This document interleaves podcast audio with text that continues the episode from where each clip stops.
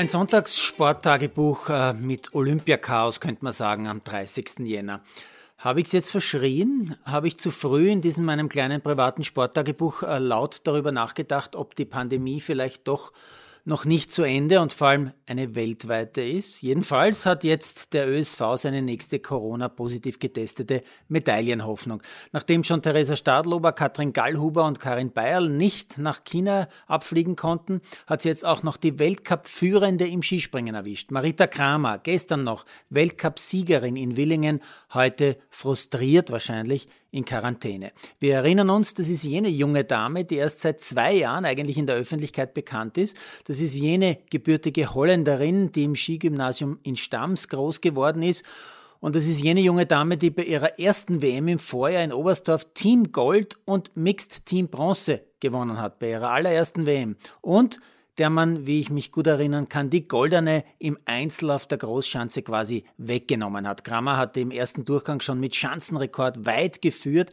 Im zweiten Durchgang hat die Jury ausgerechnet vor ihr, vor dem letzten Sprung, vor der letzten Springerin plötzlich abgewartet und dann den Anlauf verkürzt und Kramer den Nerv gezogen. Sie wird nur Vierte, ihre erste ganz bittere Erfahrung als Skisprungstar. Und jetzt wird sie zum zweiten Mal vor einem ganz großen Sprung quasi zurückgeworfen. Das erste Damenspringen bei den Spielen steigt übrigens schon am Samstag, den 5.2. und zwar das Einzel auf der Normalschanze und äh, schon am Montag, am 7.2. folgt dann das Mixed-Team-Springen. Wird wirklich ganz, ganz schwierig für Kramer, da noch rechtzeitig hinzukommen, auch ohne Symptome. Beim heutigen Weltcup-Springen in Willingen hat es bei den Frauen dann nur einen Durchgang gegeben, ohne Österreicherinnen. Die sind sicherheitshalber alle heimgereist. Siegerin die Slowenin Krishna und bei den Männern gewinnt der Norweger Lindvik. Stefan Kraft, immer stärker wieder unterwegs, wird dank eines extrem guten zweiten Sprungs bester Österreicher und Sechster.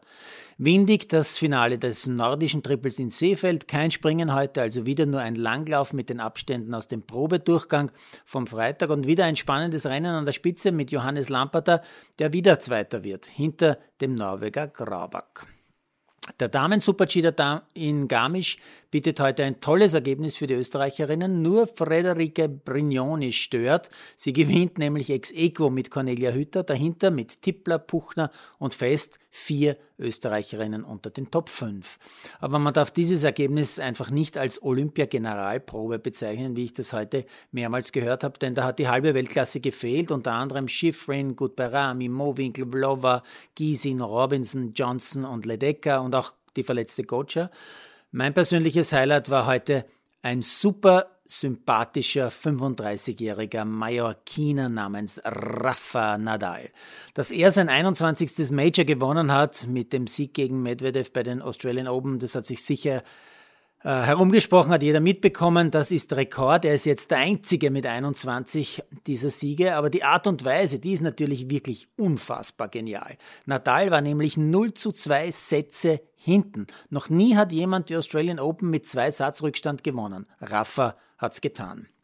Aufgefallen ist mir bei diesem epischen Tennisduell einiges. Zum Beispiel, dass Nadal im vierten Satz die 3 zu 2 Führung mit einem Break schafft, äh, dieses vielleicht vorentscheidende Game dauert aber über zehn Minuten. Er verwertet erst den siebten Breakball und gewinnt dann auch noch diesen Satz. Oder dann das Game zum 4 zu 2 im Entscheidungssatz im fünften. Es dauert fast 14 Minuten und Nadal muss vier Breakbälle von Medvedev abwehren. Und noch was. Unser Eins hat doch Mühe, wenn er fünf Stunden sitzen muss. Das ist schon anstrengend. Manche können fünf Stunden gehen. Das ist echt schon eine Herausforderung. Und Leute, die fünf Stunden laufen, die sind schon richtig gut. Aber fünf Stunden 24 Minuten Tennis auf dem höchsten Niveau zu spielen, das es auf diesem Planeten gibt, das ist einfach nur Wahnsinn. Und am Ende ist Nadal für mich jetzt der größte Tennisspieler der Geschichte. Ja, zum Abschluss bitte nicht vergessen, schreiben Sie mir, ob Sie mein Olympiatagebuch zum Beispiel lieber wie immer in der Früh hören wollen oder zum Mittag oder lieber erst, wenn in Peking der Tag vorbei ist, also nach 17 Uhr unserer Zeit. Abstimmen bitte über Instagram unter das Underline Sporttagebuch oder per Mail an sporttagebuch.michael.gmail.com. Danke für die Mitarbeit.